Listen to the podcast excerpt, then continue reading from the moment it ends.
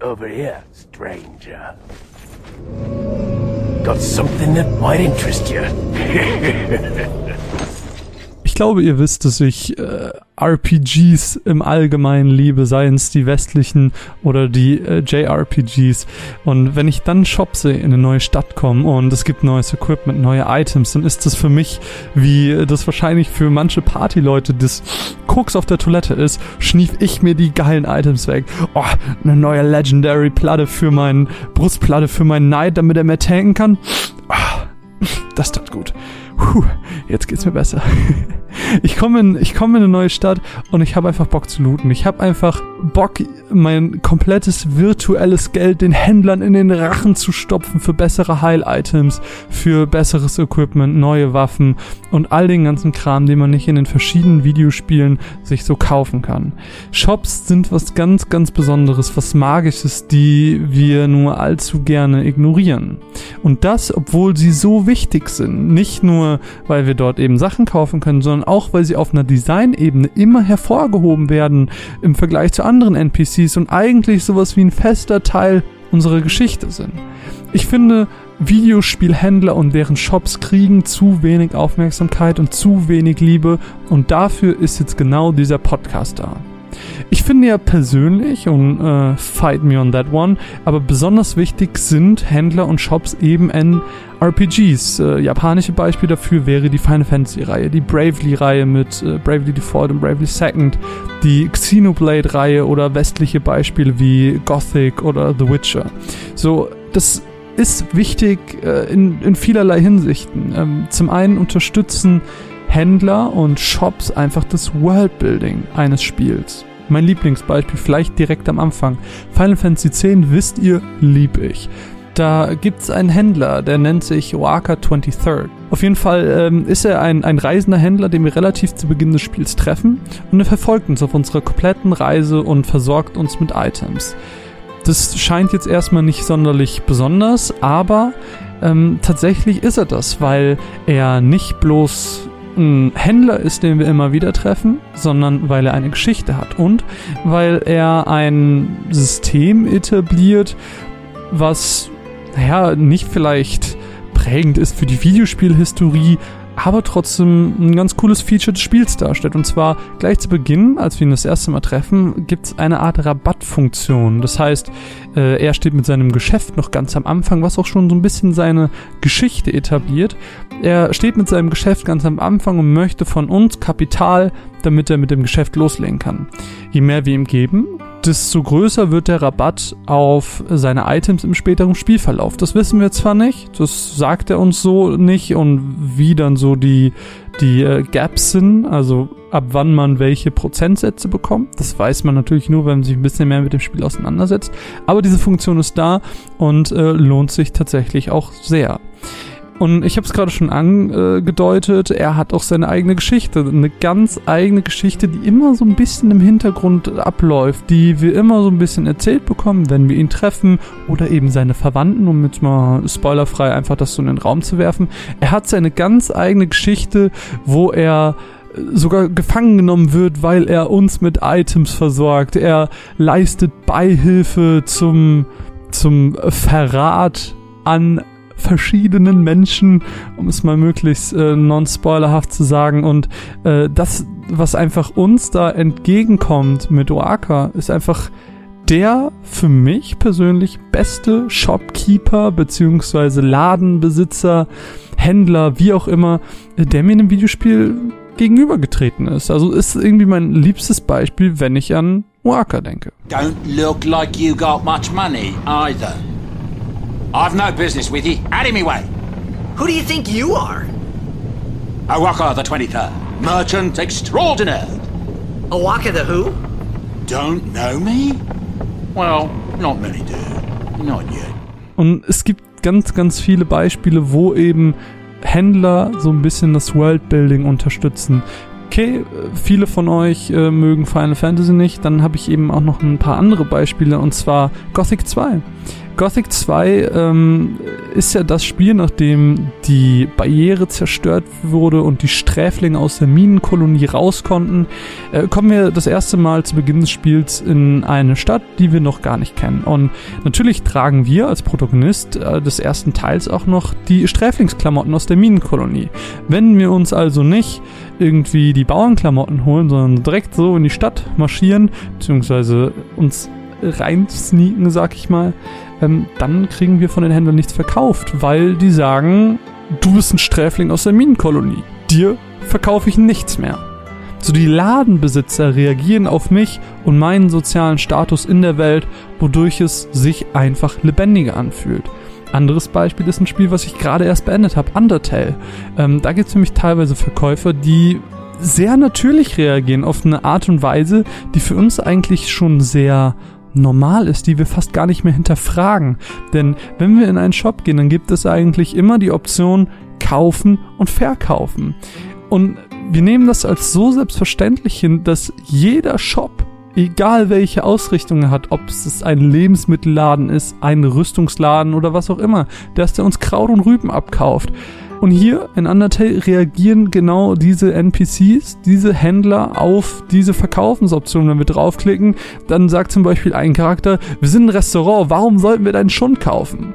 So, das ist, ja, das, das ergibt halt einfach Sinn. Und äh, finde, trägt auch zum Worldbuilding bei, weil das einfach eine, eine realistischere Welt ist, sag ich mal. Wobei Undertale ist natürlich mit realistisch, äh, realistischer Welt so ein bisschen in Anführungsstrichen, aber eine ähm, glaubwürdige Welt, nenne ich es mal. Ähm, anderes Beispiel, um auch vielleicht so ein bisschen mit dem Worldbuilding-Aspekt abzuschließen, ist das neue God of War. Hier treffen wir nämlich auf die Brüder Sindri und Brock. Say, uh, you're not gonna believe me, but that axe you got, uh, it was me what made her. Me and my brother. Was one of our best. So don't let nobody else go work on her except for us two. Ah! Und Sindri und Brook könnten eigentlich nicht unterschiedlicher sein, aber ihre Berechtigung in der Welt haben sie als Schmiedemeister und dazu eben ihre eigene Geschichte, die zeigt, die Welt war einfach schon vorher da, bevor wir uns darin bewegt haben. Gerade Kratos ist natürlich auch neu in dieser Welt. Ganz, ganz vieles in dieser Welt passiert, bevor Kratos überhaupt da war. Und dazu kommt auch noch, dass sie, wie ihr auch gerade gehört habt, in unsere Geschichte irgendwie einverwoben sind, dass sie eine Berechtigung haben, dass wir sie immer und immer wieder in diesem Spielverlauf treffen und sie unsere Waffe upgraden. Das ergibt einfach Sinn aufgrund dessen, was sie uns sagen. Ich sage das so ausführlich, weil es gibt natürlich auch noch Shops, die keine wirklichen Shops sind. Die Shops, die im Menü stattfinden. Spider-Man, das aktuelle, ist zum Beispiel so ein Titel, wo wir keine richtigen Shops in der Welt haben. Und Spiele wie Spider-Man, die natürlich auch keine Rollenspiele mehr sind, ähm, sondern sich ganz einem ganz anderen Genre zuordnen, die brauchen diese Shops nicht. Äh, hier wäre so ein Shop wie in Gothic oder in den Final Fantasy Teilen komplett unsinnig, weil wir jedes Mal an einen bestimmten Ort müssten, um irgendwie ein neues Suit zu kaufen oder, keine Ahnung, ein neues Gadget.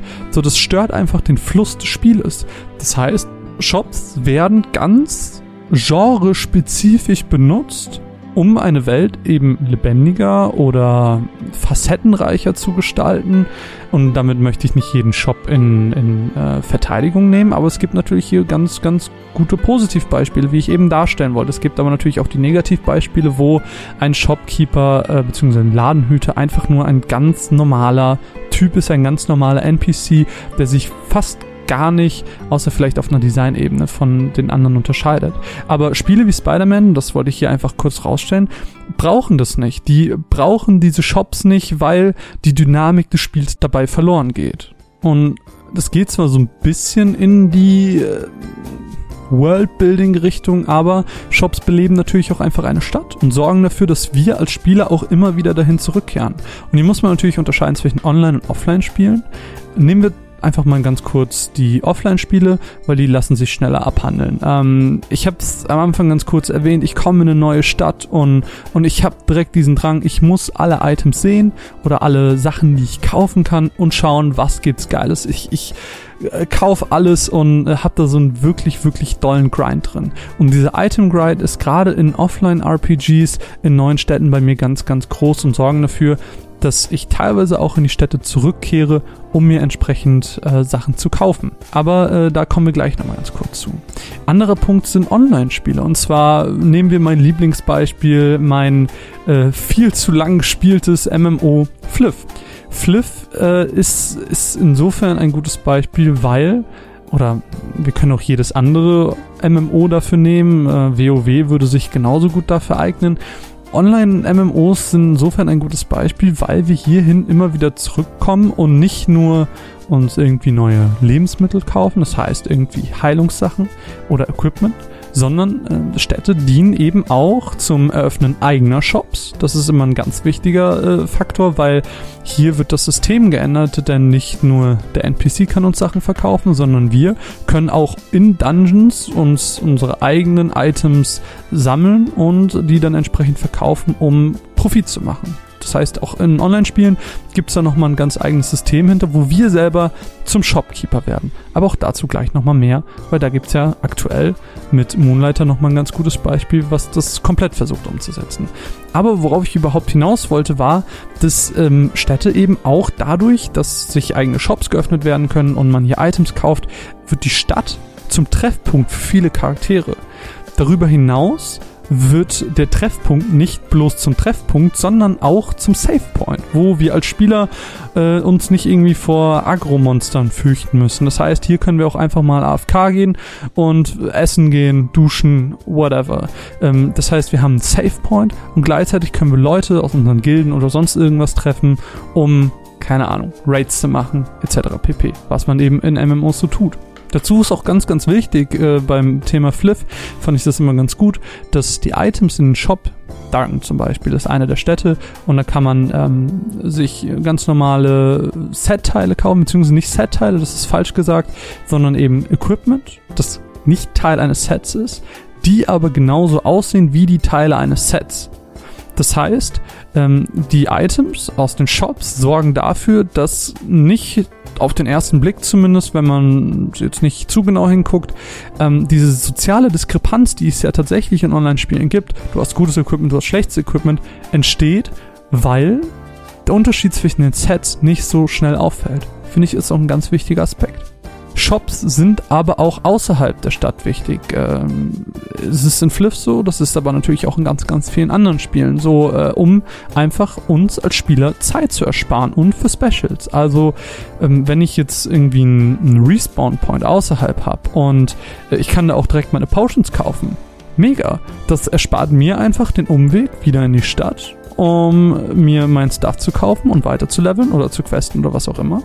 Ähm, kann aber so mir einfach Zeit sparen. Also zusätzliche Shops außerhalb der Stadt an Save Points wieder, ganz wichtig. Ja, und sorgen einfach dafür, dass wir als Spieler uns Zeit sparen. Und dann gibt es natürlich, um vielleicht auf ein auch aktuelleres Beispiel zu kommen, Destiny 2. Ähm, Special Items. Das heißt, es gibt ja, ich glaube, es ist im wöchentlichen Wechsel, correct me if I'm wrong, ähm, gibt es Xur. Xur ist ein Händler, der auftaucht und immer an unterschiedlichen Stellen spawnt und immer eine Waffe und ein Rüstungsteil jeder Klasse anbietet. Exotisch natürlich, also von, ho von hoher Rarität. Und der nimmt nur legendäre Bruchstücke dafür an. Das heißt, hier kriegen wir die wirklich, wirklich guten Dinge. Ähm, und das ist, das ist natürlich auch nochmal eine ganz spezielle Form der äh, Shops, wo wir dann legendäre und äh, besonders seltene Items kaufen können, die es so ansonsten nicht in den regulären Shops gibt. Shops geben aber auch einen Maßstab für das Spiel. Und wir sprechen jetzt von einer Game Design Ebene, denn je mehr Items in einer neuen Stadt kosten, desto eher bringt man den Spieler dazu, vielleicht nochmal Geld zu grinden, das heißt, das Spiel spricht indirekt zu uns. Und äh, wer Chronicles gehört hat, der weiß, dass gerade die ersten Final Fantasy Spiele dafür ein Negativbeispiel waren, wo es pro neuer Stadt zu viele neue Items gab. Und man so viel verpasste, weil man von der reinen Schwierigkeit nicht das Bedürfnis hatte zu grinden, aber trotzdem das Geld brauchte für diese vielen verschiedenen neuen Items. Das heißt, die Diskrepanz zwischen dem Wollen und der Umsetzung war viel zu groß und hat deswegen einfach nicht funktioniert. In einem guten Final Fantasy ist es aber so, dass man als Spieler Kompromisse eingeht. Das heißt, ähm, ich kann mir zwar nicht alles kaufen, aber ich habe ja natürlich auch nur eine begrenzte Party das ist natürlich auch in vielen anderen RPGs so. Es tut mir leid, dass ich Final Fantasy nehme, aber das beruht gerade einfach alles auf persönlichen Erfahrungen. Auf jeden Fall ähm, hat man dann natürlich nur eine begrenzte Anzahl an Partymitgliedern und muss natürlich nicht immer alle Charaktere ausrüsten. Und dann schaut man natürlich, wie viel Potions habe ich noch, brauche ich vielleicht gerade neue Potions und wie viel Equipment kann ich mir dann noch leisten und wer kriegt das dann natürlich meine Hauptparty. Wenn dann ein bisschen Geld übrig bleibt, kann ich auch sehen, wer eventuell auch noch genutzt werden kann und wer vielleicht auch noch ein bisschen was Neues bekommt, weil er vielleicht länger nichts mehr äh, da hatte oder äh, nichts Neues bekommen hat. Das finde ich immer auch noch ein ganz cooler Aspekt, eben dieses Kompromisse eingehen beim Kaufen. Und äh, genau das eröffnet uns entsprechend äh, eine, eine riesige Anzahl an neuen Shops in neuen Gegenden, in neuen Städten. Aber natürlich kann, und das habe ich eben schon mal ganz kurz angekündigt, das auch so eine Form des Backtrackings etablieren. Wenn es Zauber oder Item XY nur in einer bestimmten Stadt gibt, man aus irgendwelchen Gründen, vielleicht weil man gedacht hat, es wäre unwichtig oder weil man kein Geld hatte, das Item also nicht geholt hat, dann kehrt man irgendwie im späteren Spielverlauf eventuell an diesen Ort zurück.